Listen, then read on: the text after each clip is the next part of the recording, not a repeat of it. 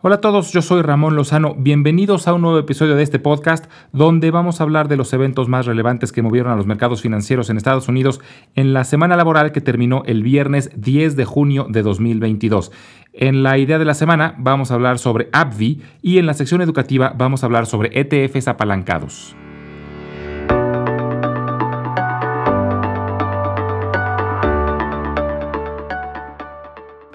Regresó la negatividad a los mercados, fue una semana relativamente callada de lunes a jueves, pero jueves por la tarde y viernes descarrilaron por completo el intento de rally de las últimas dos semanas.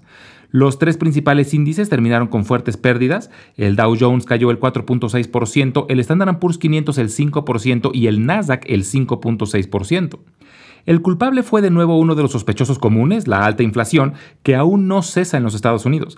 Había esperanzas de que ya hubiera llegado a un pico, pero el viernes por la mañana se reportó el índice de precios al consumidor, que mostró que la inflación durante el mes de mayo se situó en 8.6%, comparada con el mismo mes del año pasado aún mayor al 8.3% registrado en abril y un número no visto desde 1981.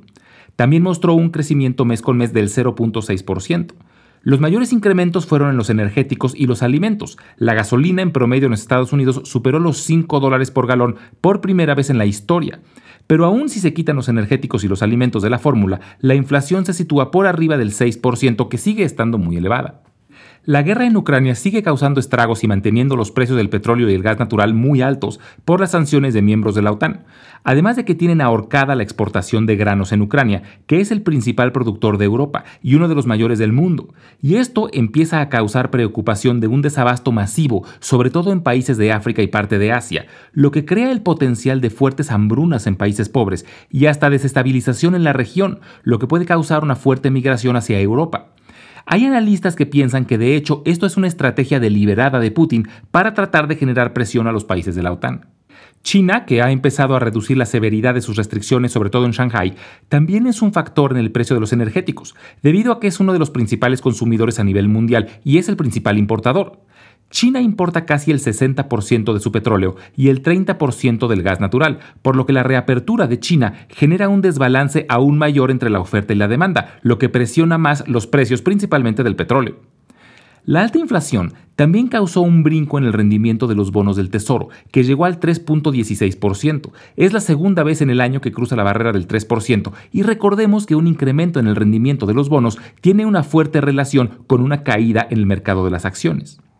La próxima semana, la Fed tiene programada su reunión mensual en la cual decidirán el siguiente incremento en las tasas de interés. La mayoría de los analistas esperan un incremento de 50 puntos base, o sea, del 0.5%, lo que sería el segundo incremento doble de forma consecutiva. Pero hay quienes están pidiendo a la Fed un incremento mayor, de 75 o hasta 100 puntos base para tratar de controlar la inflación lo más rápido posible. El día miércoles por la tarde será cuando la Fed publique su decisión sobre las tasas de interés. Esta semana no hubo ningún sector de la economía que se salvó de tener pérdidas. Los peores sectores fueron el financiero, el tecnológico y el de bienes raíces. Ni siquiera sectores defensivos como el cuidado de la salud ni el energético logró sacar ganancias con todo y el incremento en los precios de las gasolinas. Esto puede significar que los inversionistas ya ven lo que se conoce como destrucción de la demanda, es decir, que los productos están tan caros que la gente simplemente hace un esfuerzo por no consumirlos o consumir lo menos posible, cambiando sus hábitos de consumo que pueden tener efectos a largo plazo. Hubo algunos eventos interesantes durante la semana. Uno de ellos fue el cambio de símbolo de Meta, la empresa madre de Facebook, que cambió su símbolo de FB a Meta para ya hacer oficial y completo el cambio de marca. Otro evento interesante fue que Amazon tuvo un stock split de 20 por 1, por lo que sus acciones, que valían cerca de 2.200 dólares, ahora rondan los 110 dólares y cada acción se dividió en 20. Esto, como hemos platicado anteriormente, no crea ningún valor adicional a la empresa, pero se suele ver como una señal de confianza y como suele pasar, tuvo un efecto positivo en el precio de las acciones. Además, esto las hace más atractivas para inversionistas individuales que no pueden o no quieren destinar más de 2.000 dólares en una acción. Google va a realizar un stock split similar dentro de 15 días. El primero de julio será cuando Google, o bueno, la empresa madre de Google llamada Alphabet, divida sus acciones. Ya quedan muy pocas empresas por reportar números trimestrales, pero esta semana vale la pena monitorear el reporte de Oracle y el de Adobe, ya que son dos referentes dentro de la industria de tecnología.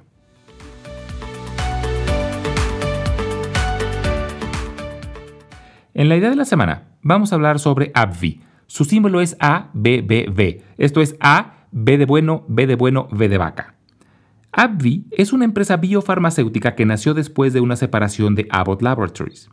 En 2013, Abbott decidió dividir la empresa en dos y quedarse únicamente con los negocios de dispositivos médicos, equipo de diagnóstico y los relacionados a la nutrición. Y lo que es la manufactura, investigación y desarrollo de fármacos se pasó a una nueva empresa recién creada llamada AbbVie.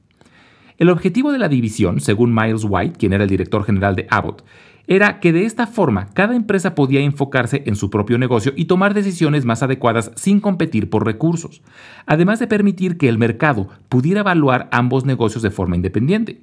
Y AbbVie es actualmente una empresa mucho más valiosa que la misma Abbott, de la que se separó. El valor de mercado de Abbott Labs actualmente es de 191 mil millones de dólares, mientras que el de AbbVie es de 253 mil millones.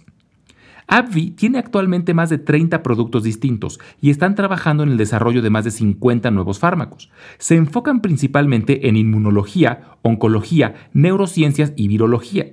También están trabajando con el uso de la marihuana con fines médicos. Cuentan con un producto llamado Humira, usado para tratar artritis y otras condiciones similares, que fue la medicina más vendida a nivel mundial desde 2015 hasta 2021, cuando fueron superados por tratamientos para el COVID. El crecimiento anual de AbbVie se ha desacelerado un poco los últimos años. El año pasado creció solo el 9% sus ingresos, principalmente debido a que ya caducaron las patentes de algunos de sus fármacos y han empezado a salir productos genéricos. Pero tienen en desarrollo varios nuevos productos muy prometedores y que ya recibieron aprobación inicial de la FDA, lo que tiene el potencial de acelerar su crecimiento. Las empresas en la industria farmacéutica son consideradas como defensivas, debido a que aún durante un periodo de contracción económica, muchos de sus productos siguen siendo de primera necesidad, y AbbVie es una de las líderes en esta industria. Además de que tiene un muy buen dividendo, que actualmente tiene un rendimiento del 3.8% anual, y ha aumentado su dividendo cada año desde su creación en 2013. Y por estas razones vale la pena tener a AbbVie en el radar.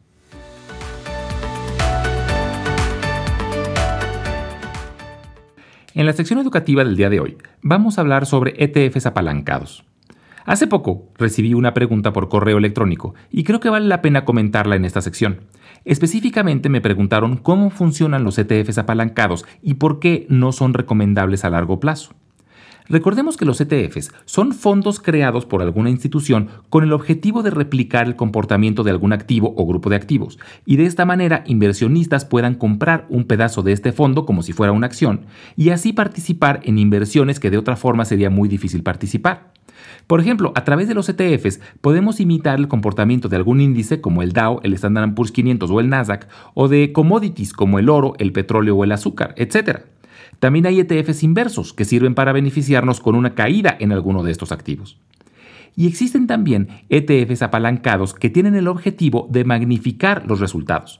Los más comunes se comportan al doble o al triple que el activo relacionado, y esto se logra a través del uso de derivados como opciones y un componente de deuda. Lo interesante de estos ETFs es que esa deuda no la adquirimos nosotros al comprar el ETF. Es decir, en caso de una caída en el precio, el peor escenario es la reducción de nuestro capital, pero nosotros no nos podemos quedar con esa deuda. Esa es interna de la institución que crea el ETF. Pero el efecto en el precio del ETF es similar a tener la deuda, porque funciona como una palanca que con poco movimiento en el valor de un activo provoca movimientos muy grandes en el precio del ETF y por eso se llaman apalancados, por el efecto de palanca. Es importante saber que los ETFs apalancados buscan el doble o el triple del comportamiento diario del activo. Por ejemplo, si el Standard Poor's 500 sube el 1% en un día, su ETF directo subiría el 1%. Un ETF apalancado al doble subiría el 2% y uno apalancado al triple subiría el 3% en ese día. Pero como es el rendimiento diario el que siguen estos ETFs, a largo plazo se magnifica mucho por el efecto compuesto, lo que en inglés se le conoce como compounding. Y la verdad es que en español la palabra compounding no tiene una buena traducción, pero se refiere al mismo efecto que sucede con el interés compuesto. Por poner un ejemplo, supongamos que el Standard Poor's 500 sube el 1% cada día durante 20 días consecutivos. Después de esos 20 días, no habría subido el 20%, habría subido el 22% por el efecto compuesto, el compounding. Ahora, un ETF apalancado al triple hubiera subido el 3% cada día durante esos 20 días, que por el efecto compuesto al final se hubiera apreciado el 80%. Pero por supuesto que este efecto magnificador funciona en ambos sentidos. Así como multiplica las ganancias, también multiplica las pérdidas, y por esta razón es que no son recomendables para inversiones a largo plazo, porque las ganancias se pueden desvanecer o hasta convertirse en pérdidas de forma muy rápida. Por poner otro ejemplo, supongamos que tenemos un portafolio que vale mil dólares y que el Standard Poor's 500 subió el 20%. Si hubiéramos invertido todo en un ETF directo, ahora tendríamos 1.200 dólares. Si hubiéramos invertido en un ETF apalancado al triple, tendríamos 1.600 dólares. Ahora, supongamos que después el Standard Poor's 500 baja el 16.7%. En este caso, el ETF directo hubiera bajado el 16.7% de 1.200, lo que nos regresaría a 1.000 dólares y hubiéramos salido tablas. Pero el ETF apalancado al triple, que tenía un valor de 1.600 dólares, hubiera perdido el 50.1%, por lo que ahora quedaríamos en menos de 800 dólares. Y aquí podemos ver cómo el efecto magnificador multiplica las pérdidas muy rápido, y esta es la razón por la que no es recomendable usarlos para inversiones a largo plazo. De hecho, a largo plazo siempre van a acabar teniendo un desempeño más pobre que los ETFs no apalancados, porque una corrección o un bear market son inevitables, y las pérdidas magnificadas borran rápidamente todas las ganancias acumuladas. Entonces son una muy buena herramienta cuando tenemos una fuerte convicción sobre la dirección de algún activo, pero lo más recomendable es usarlas a corto plazo, es decir, semanas o algunos meses. Algunos de los ETFs apalancados más comunes son los siguientes. Del Standard Poor's 500, uno que se comporta al doble es el SSO y uno que se comporta al triple es el UPRO. También hay ETFs apalancados inversos. Por ejemplo, uno que se comporta al doble en sentido inverso del Standard Poor's 500 es el SDS y uno que se comporta al triple en sentido inverso es el SPXU. Otros ejemplos ahora de ETFs apalancados que tienen al índice NASA como referencia son por ejemplo el QLD que se comporta al doble y el TQQQ que se comporta al triple. Y en sentido inverso tenemos el QID que se comporta al doble en sentido inverso y el SQQQ que se comporta al triple en sentido inverso del Nasdaq. Y así como estos hay también del Dow Jones, hay para commodities como el petróleo, hay para sectores productivos, etc. Hay mucha variedad. La vez anterior, cuando hablamos de ETFs, les recomendé la página de ETF Database y les voy a volver a dejar la liga. Y también les voy a dejar la liga de otra página de una institución llamada ProShares, que se dedica a crear y manejar ETFs y tiene varios de los ETFs apalancados más utilizados.